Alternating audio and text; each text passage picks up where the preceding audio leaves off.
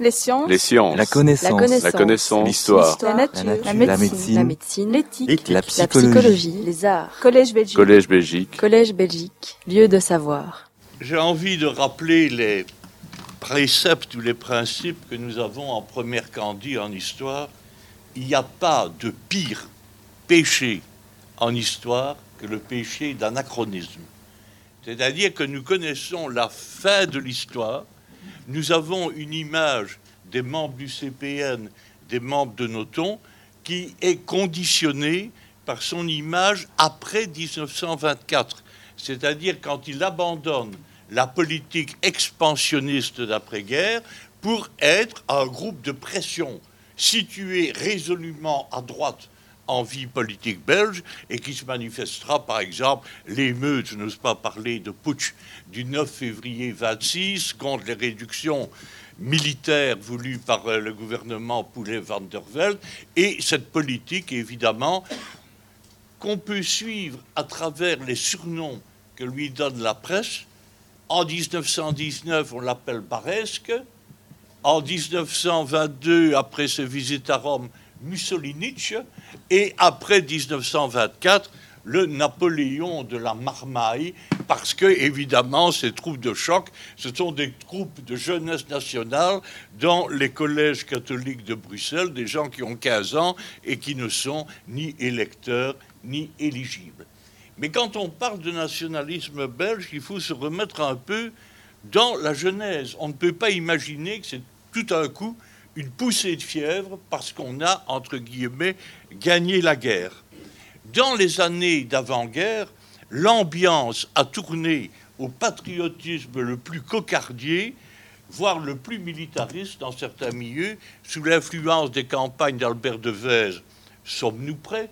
Sous l'influence du des cérémonies du 75e anniversaire de l'indépendance belge. Hein, pensez à l'hymne Vers l'avenir, si ta force déborde et franchit ce niveau.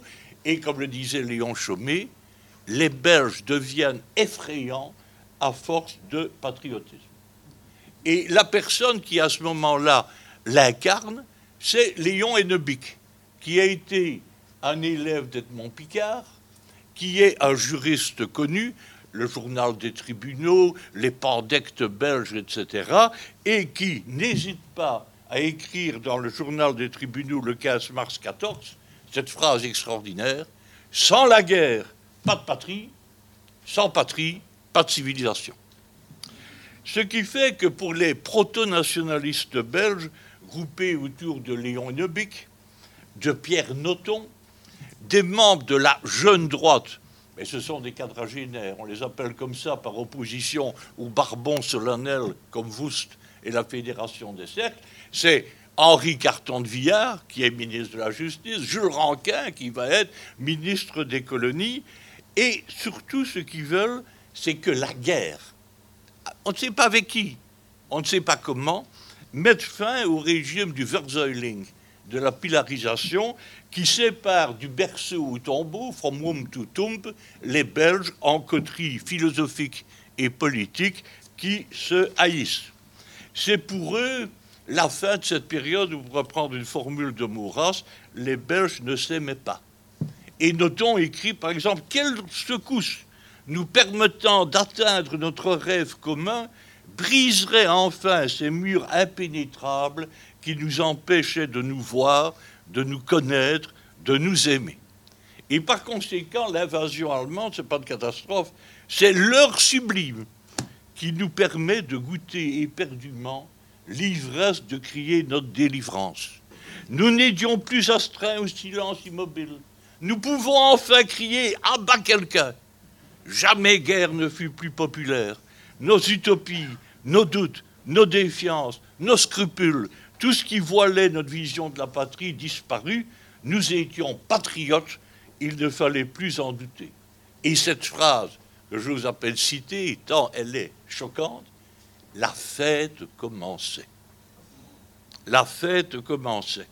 Léon Hennebic, qui s'est engagé comme volontaire de guerre, qui finira commissaire à la marine de guerre avec un uniforme mirobolant qui s'est dessiné lui-même, intitule son journal de guerre La guerre, notre mère. C'est-à-dire que c'est à partir de la guerre qu'on peut créer le nationalisme. Et évidemment, le problème, c'est que toute la propagande alliée va transformer les Belges en peuple héroïque, et ils vont y croire. Hein. C'est agréable d'être défini comme un peuple de héros ataviques remontant au communier flamand ou aux 600 franchimontois. Et le roi qui les dirige ne peut être qu'un paladin sans peur et sans reproche.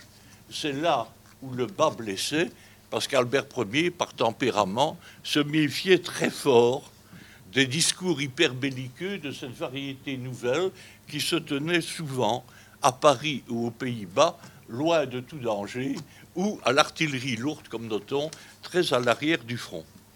Alors, il y a cette tradition de la neutralité belge. Et par exemple, on parle toujours de la note élaborée par Beyens le 28 avril 1815.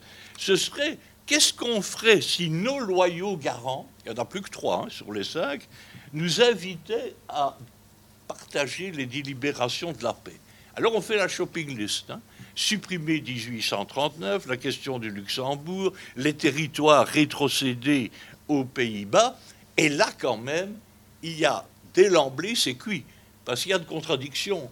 Toute la propagande belge, c'est de s'en prendre à l'Allemagne, à Bettmann Olvec, qui a déclaré que c'est un chiffon de papier que les traités de 1831, mais le traité de 1867, qui fait sortir le Grand-Duché de Luxembourg du Deutscher Bund, et sous la garantie belge.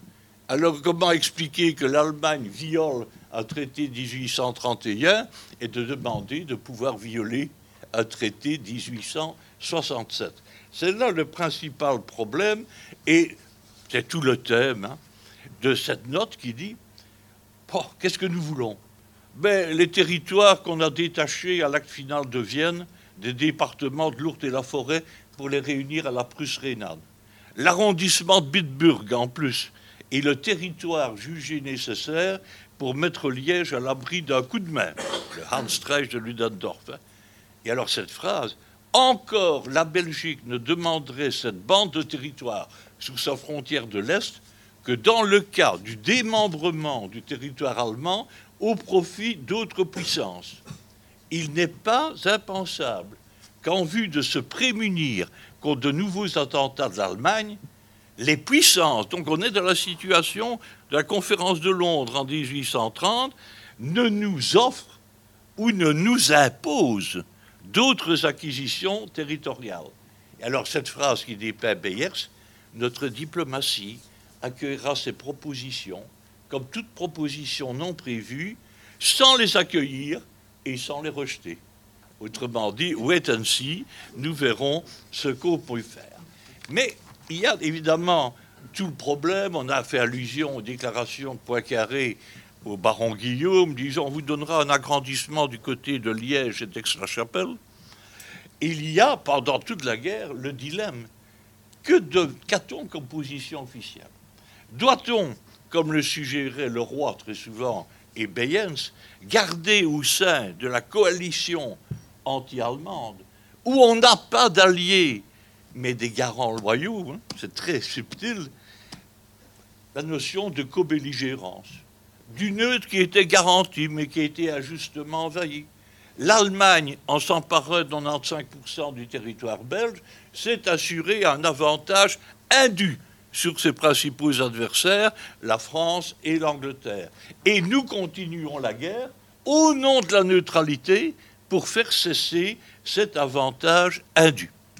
Et bien sûr, en montrant que nous sommes des neutres parfaits, nous espérons qu'on nous récompensera à la paix, mais pour continuer à jouer la Vierge violée et qui porte plainte au commissariat de police, il faut que nous soyons absents de toutes ces réunions qui, de Londres en 1915 à Saint-Jean-de-Maurienne en 1917 se répartissent sur le papier des peaux d'ours qui sont encore très loin d'avoir été tués à ce moment-là, quand on pense à l'offensive Ludendorff ou à la Kaiserschlacht de 1918.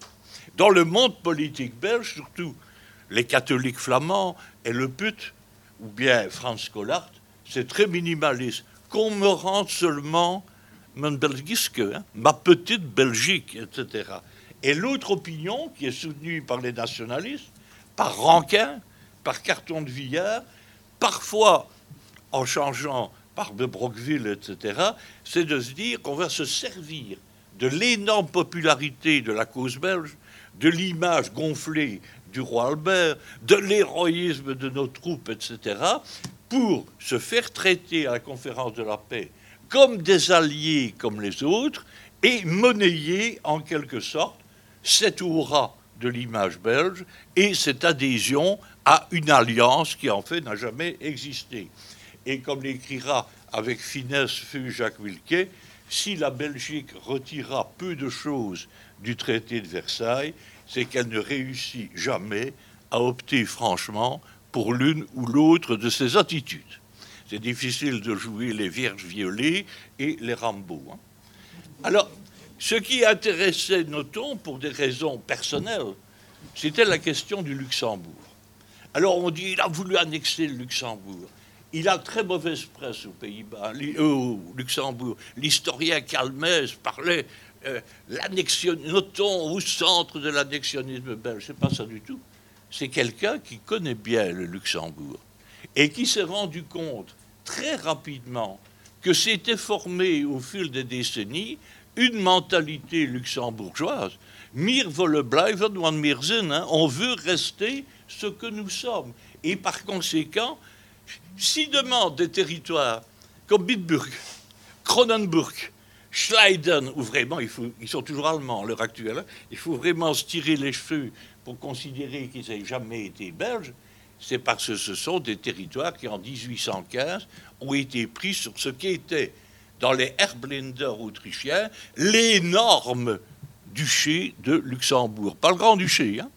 Et par conséquent, il dit, si on rend ça luxembourgeois, ils vont être tellement contents qu'ils vont envisager une union plus étroite avec la Belgique. Ce n'est que parce qu'on se rend compte qu'il y a une campagne contre la grande-duchesse, Marie-Adélaïde, qui est taxée de germanophilie, ce qui est fort exagéré, et qui est un conflit politique interne. Les libéraux luxembourgeois lui en veulent d'avoir résisté aux lois scolaires de 1912, etc. C'est l'époque où, tout de même, Gustave Barbanson, le grand belge de l'Arbet, etc., ben, lui, il est le beau-frère de Maurice Pescator, et Pescator, le beau-frère Totor, c'est celui qui veut la peau de la grande duchesse pour des questions de politique intérieure et où ne joue absolument pas, dans les premiers temps du moins, les accusations de germanophilie. Alors, si on leur rend des territoires ancestraux, ils vont tellement être contents que soit ils vont accepter, non pas une annexion, on n'en parle jamais, mais un jeu diplomatique. Hein. Le roi Albert, grand-duc, comme Guillaume III a été roi et grand-duc. Et en même temps, vous avez chez tous ces gens qui sont pétris de lecture historique un peu ce qu'était l'attitude du Kaiser. Qu'est-ce qu'on ferait avec le roi Albert s'il se rendait? Ben, Les rois, ce pas des dîners, on ne les renvoie pas. Par conséquent, vous avez cette idée de faire du tit fortat. On ne détrônerait pas Marie-Adélaïde, au Luxembourg, on lui rendrait le duché de Nassau, capitale Wiesbaden, conquis par la Prusse en 1866. Il y aura un transfert à la dynastie originelle. Et tant qu'on y est, ça va exciter les descendants de la cour Essen, hein, Essen-Kassel, ça va exciter les Hanovre, qui vont redemander tout ce qui avait été le résultat de la guerre de 1866 que ça disparaisse. Et c'est une mentalité historicisante qui repose quelquefois sur des textes très sollicités.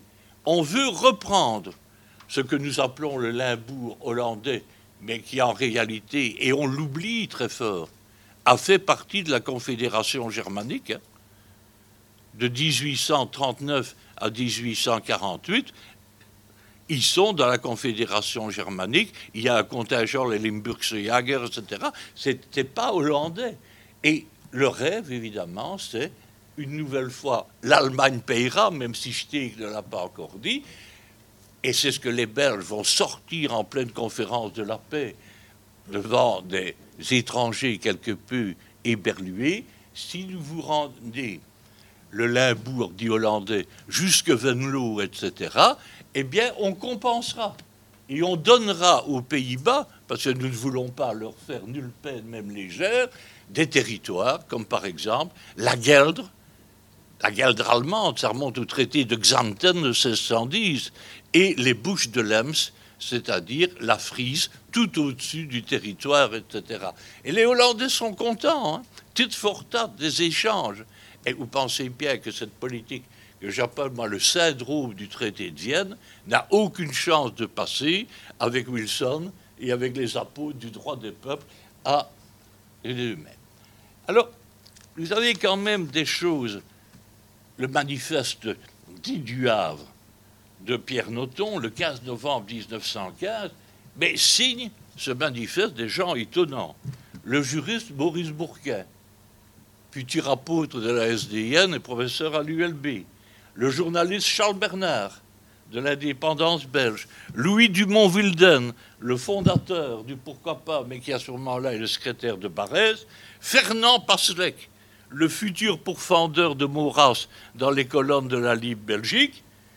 Le socialiste Louis Pierrard, et alors je les garde pour la bonne bouche, Fernand van Langenhoef, notre futur secrétaire général des Affaires étrangères, et cerise sur le gâteau, Camille Gutt. Vous connaîtrez que c'est des nationalistes d'extrême droite assez surprenants. Hein. Ça ne correspond pas du tout à l'image que l'on peut imaginer. Alors, bien sûr, Bayens a été assuré à Londres que la Belgique souhaitait la révision des traités 1839 mais n'entretenait aucune visée annexionniste au détriment des Pays-Bas. C'est un peu compliqué. Hein. Et le roi, évidemment, ben, lui, il se rend compte que tous ces nationalistes lui en veulent. Dans leur correspondance, il l'appelle le grand constipé. Ce qui est encore gentil, parce que les plus méchants l'appellent Constantin, à l'image évidemment du roi de Grèce que les Alliés vont s'efforcer de liquider, etc. Et alors, le roi réagit.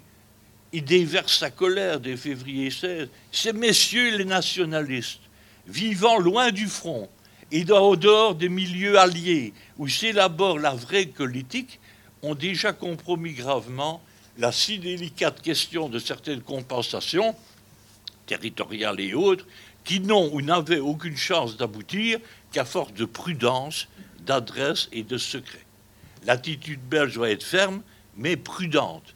Même et surtout avec nos grands amis dont les idées de derrière la tête ne s'apprennent pas dans les officiers journalistiques ou dans les cafés de la rue Montmartre. Alors, le plus nationaliste, Fernand Neuret. Et là, il a été converti par ton nationaliste. Monsieur N, qui est l'homme lige de Brockville, évidemment, avec la montée de l'opposition, veut être dictateur. Il veut nous apeurer.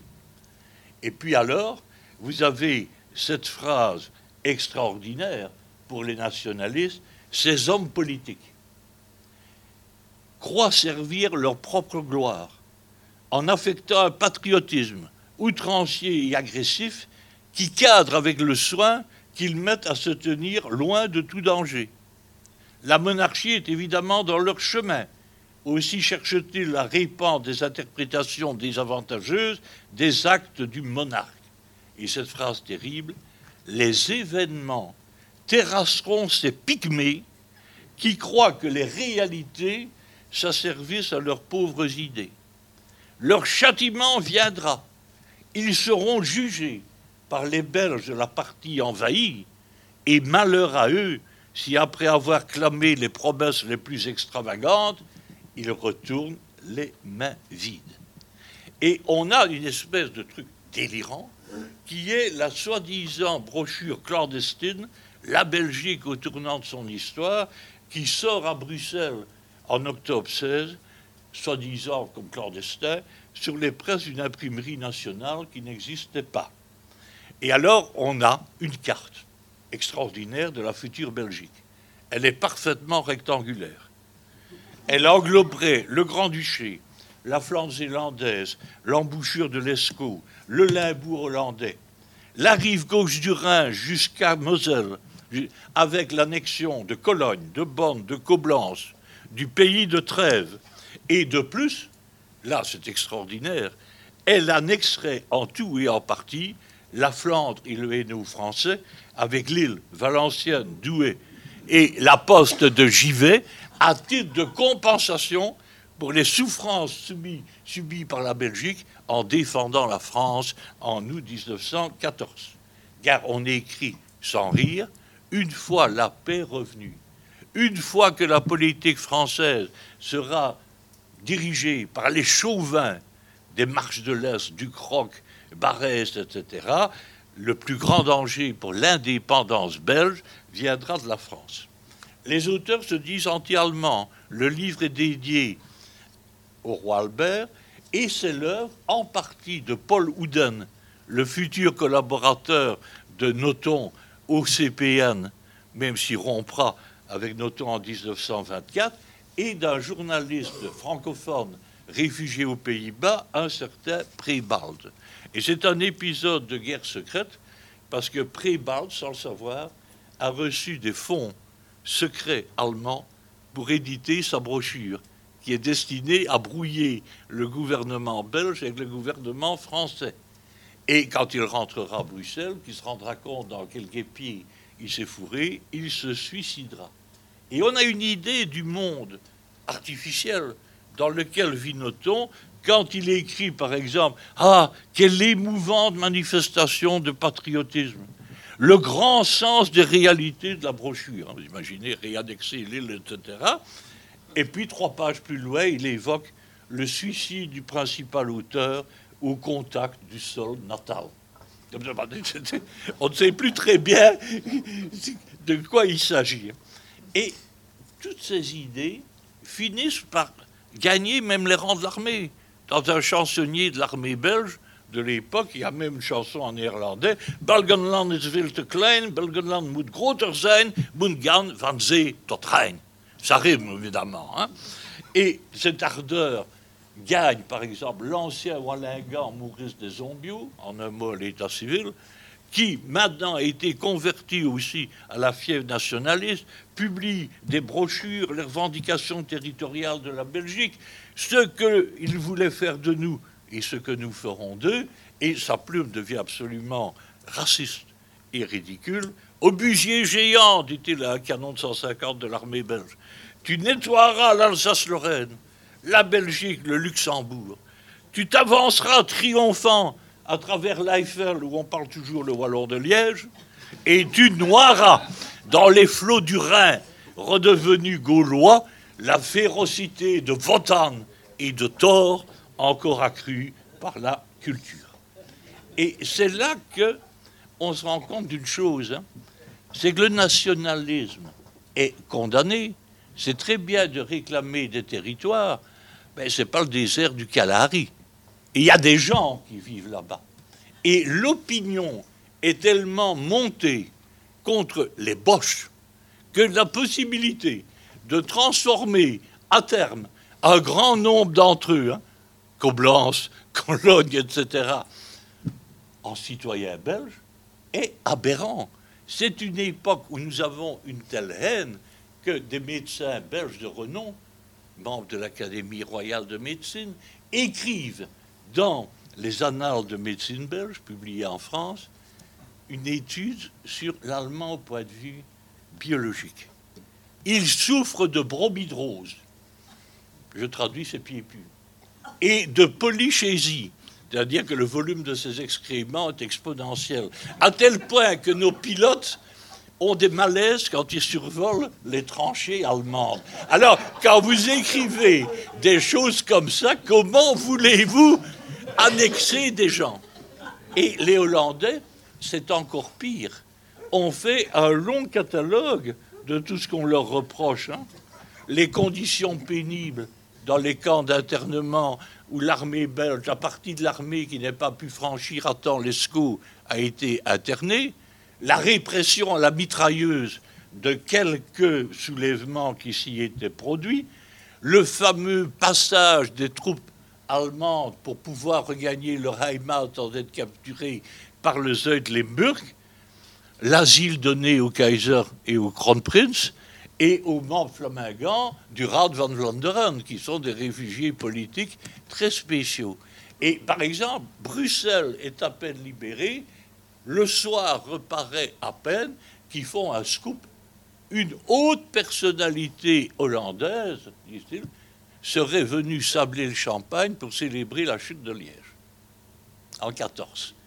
En réalité, c'est ce que dans l'historiographie hollandaise on appelle la Lux Aventure, c'est-à-dire le mari de la reine Wilhelmine, Heinrich de Mecklenburg-Strelitz, apprenant que le bataillon où il avait servi jusqu'à son mariage était devant Liège, s'est échappé de la haie, on comprend, et est venu sabler le champagne avec ses anciens camarades de régiment. Mais ça, ils vont nous le payer, évidemment. Hein, parce que qu'est-ce qu'un Hollandais? Quelqu'un venant d'un pays de rabbins où l'on discute à l'infini le sens d'un mot dans la Bible. C'est la, vieille réaction envers les autres. Alors, euh, vous avez évidemment, oui, tout ce qui va se passer. Et pourquoi est-ce que ça va marcher, le CPN Eh bien, parce que toutes ces outrances, il les dissimule. Quand on fait circuler une pétition à signer, nous sommes en décembre 1918 et en janvier, qu'est-ce que vous avez? Nous voulons que, basé sur la justice qui veut des réparations, sur l'histoire qui donne des indications et ravive des souvenirs, sur l'intérêt de notre défense qui exige des précautions conformes aux exigences de notre indépendance économique, respectueux des libres aspirations des autres peuples, comme il affirme les droits d'une autre, notre programme doit comprendre au minimum la liberté complète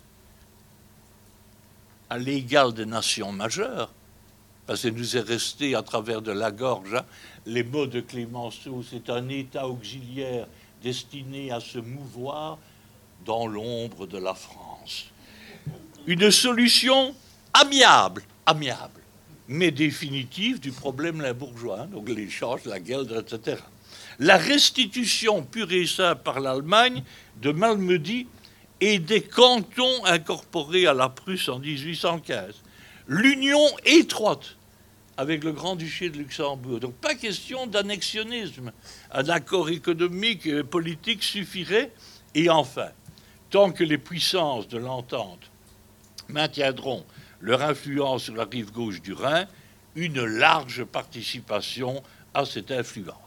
Ce programme doit comprendre aussi le développement rationnel de notre domaine colonial.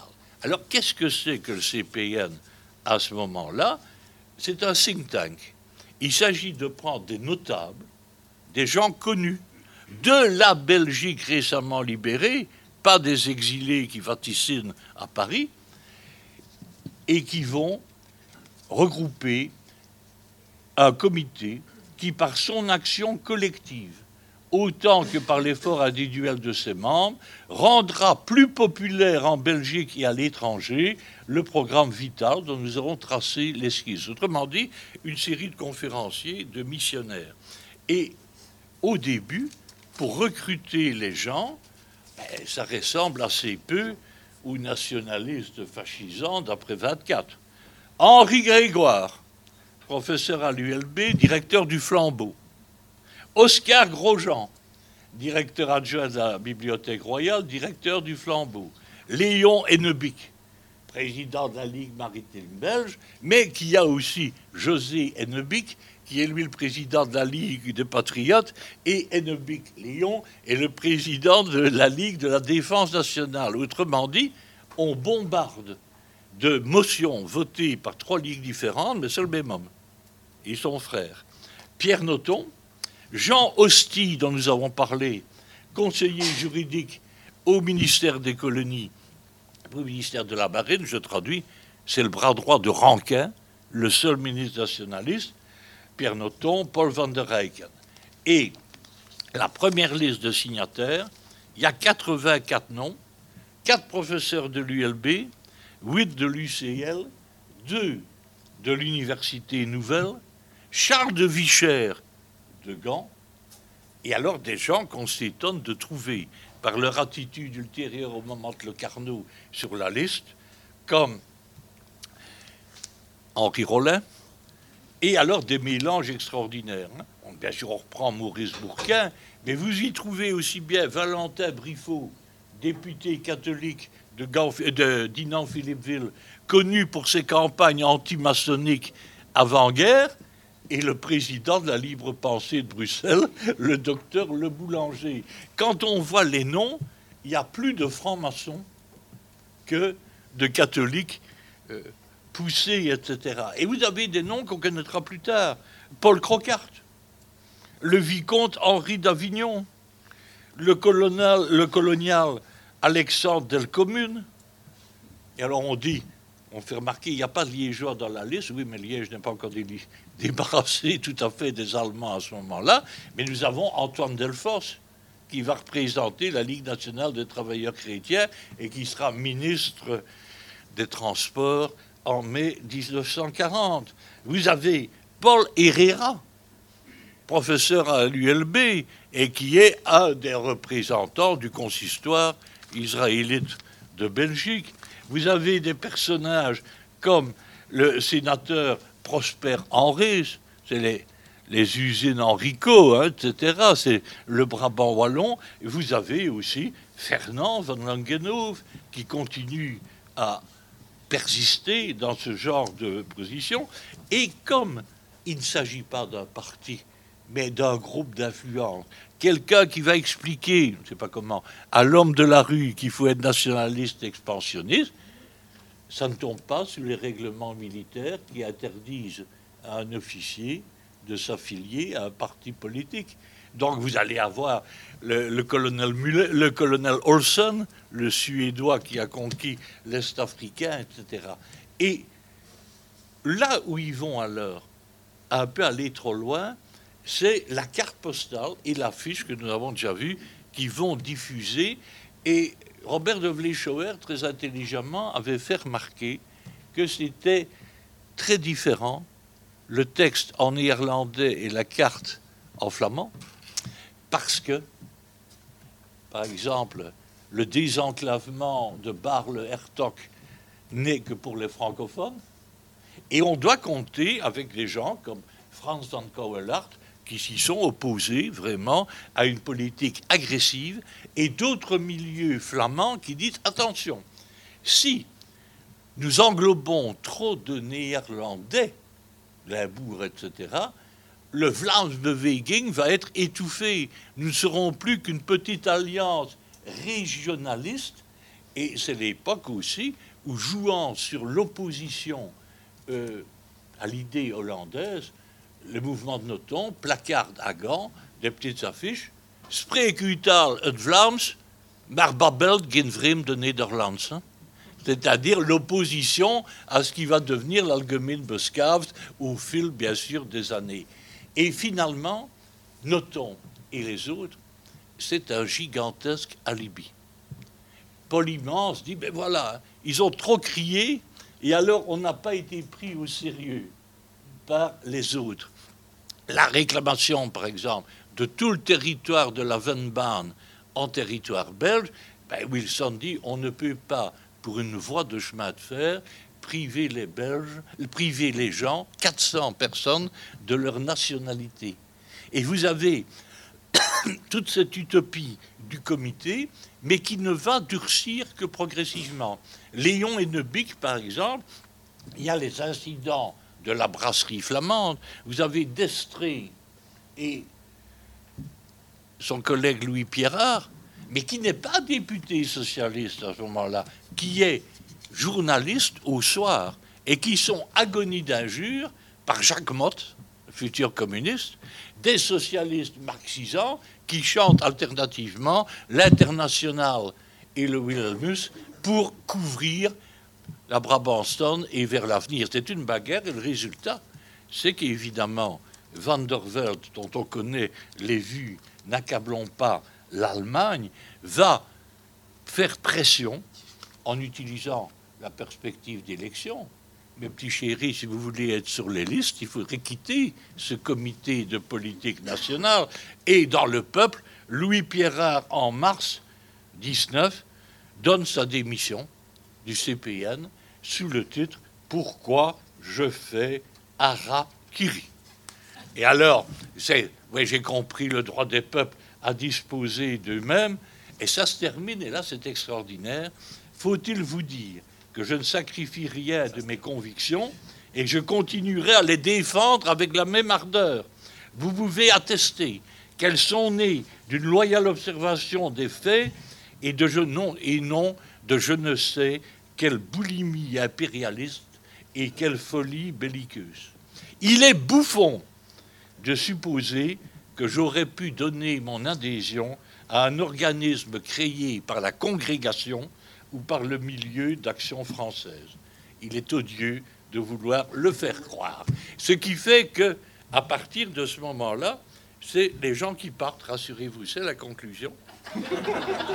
les gens qui partent l'un après l'autre, les socialistes d'abord, puis les gens qui se rendent compte qu'ils sont dans une entreprise catholique, car c'est évidemment, et là je retrouve ce qu'on a dit plusieurs fois, chez Immense. Immense est le chef du Parti libéral. Et il sait très bien que le Limbourg, le Zuid-Limburg, c'est une terre catholique. Le Nord-Brabant aussi. Le Luxembourg, n'en parlons pas.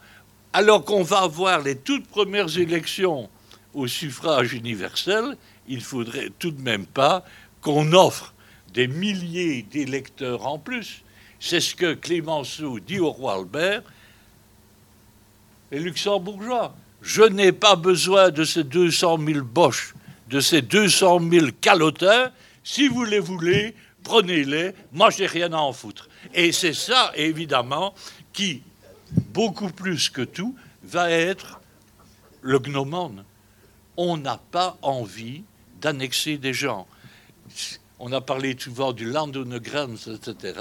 Ce qu'on aurait voulu avoir, c'est un Land ohne Grenze, un pays vide de tout habitant pour ne pas incorporer des Allemands, parce que comme le disait, et c'est ma conclusion, François Gansoff, il ne faut pas à aucun prix incorporer trop de populations de langue allemande qui auraient pu à la longue former un dangereux groupe protestataire et nous causer des problèmes linguistiques. Je traduis, merci bien, on a déjà les flamingants.